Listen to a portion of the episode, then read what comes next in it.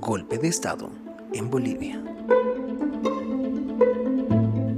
La estabilidad democrática bajo el gobierno progresista de Evo Morales fue un bálsamo dentro de un país lamentablemente conocido por las constantes interrupciones antidemocráticas de su devenir político.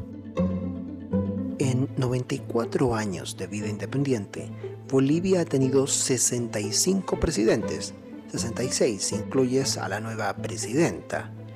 A esto se suman altos índices de pobreza, concentración de la riqueza, analfabetismo y racismo hacia la cultura e identidad de las 38 primeras naciones que habitan el territorio boliviano. Durante el cenit de la crisis del neoliberalismo del año 2000, comenzó a escucharse con más fuerza ese murmullo popular que cruzaba desde campesinos hasta los pueblos originarios, en su mayoría de clase baja y media.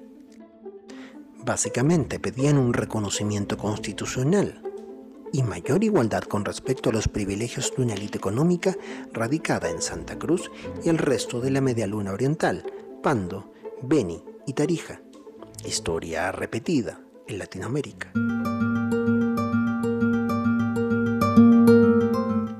Ese momento de la historia aparece la figura y gestión de Evo Morales, quien, mediante una asamblea constituyente, da origen a una nueva república plurinacional acogiendo esos 38 pueblos originarios, asegurando para ellos derechos constitucionales y cuotas de participación en la toma de decisiones, y limitando las reelecciones presidenciales para tener el apoyo de la oposición en la promulgación de la Carta Magna. Desde ese momento, Bolivia tiene dos banderas, la que todos conocemos y la llamada Huipala, reconocida como símbolo de la plurinacionalidad del Estado boliviano.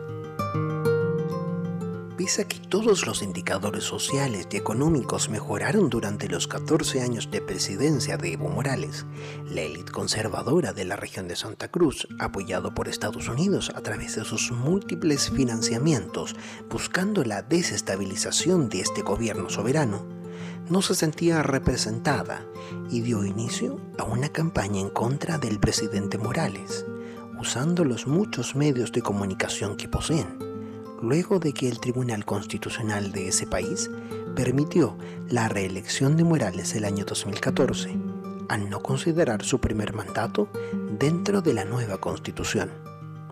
Cuando pareciera imbatible las urnas, Evo Morales convoca un referéndum en el cual pregunta por el apoyo a una nueva reelección, el cual pierde el año 2016, lo que fue celebrado por la oposición.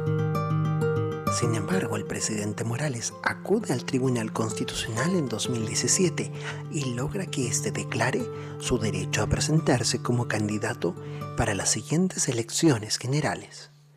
En la práctica, esta decisión implicaba abrir la puerta a reelecciones limitadas.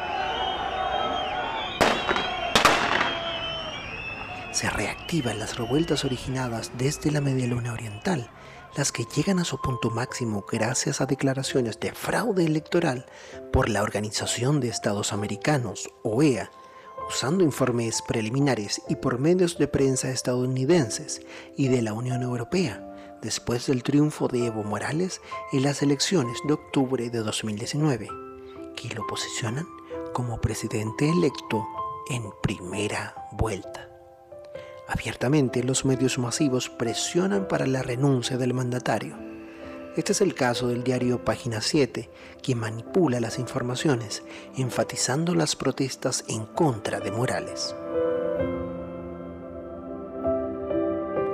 El oficialismo acepta convocar a una nueva votación, pero esto no calmó los ánimos del alto mando policial y militar, los primeros haciendo huelga de brazos caídos pidiendo el aumento de salarios y los segundos pidiendo públicamente la renuncia del presidente.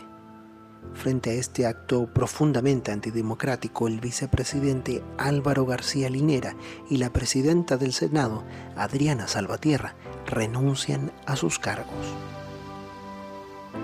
Janine Áñez, presidenta del Senado, se autoproclama presidenta del país Pese a que el Congreso aún no aprueba la renuncia de Evo Morales, Álvaro García Linera ni de Adriana Salvatierra, lo que convierte al gobierno de transición en un gobierno de facto con un discurso abiertamente anti-indigenista y conservador, apoyada por los medios de comunicación masiva, los cuales evitan mostrar cómo campesinos y pueblos originarios se vuelcan a las calles en contra del golpe de Estado, siendo víctimas de violentos actos de represión. Se ha instalado la duda sobre si lo acaecido en Bolivia fue un golpe de Estado o la legítima rebelión ante resultados electorales fraudulentos. Es evidente Asimismo, el alienamiento de los medios cuando algunos hablan de la presidenta autoproclamada y otros de presidenta. En lo político diplomático, el gobierno de Trump se apresuró a reconocerla, lo mismo que la OEA. Otros gobiernos, en cambio, se mantienen cautos a la expectativa de la evolución de los hechos. Mientras tanto, Evo Morales es acogido por Argentina como refugiado político y se reúne con los integrantes del MAS, con una orden de arresto para él y varios integrantes de su gobierno, aumentando la incertidumbre del país altiplánico a merced de los intereses estadounidenses sobre el litio, el gas, el petróleo, en desmedro de la población campesina e indígena que sufren violaciones de sus derechos humanos con persecuciones y asesinatos. Dos puntos de vista y una verdad que empieza a asomar pese a los intentos del poder hegemónico por ocultarlo. ¿Qué crees que le deparará a Bolivia en el futuro cercano?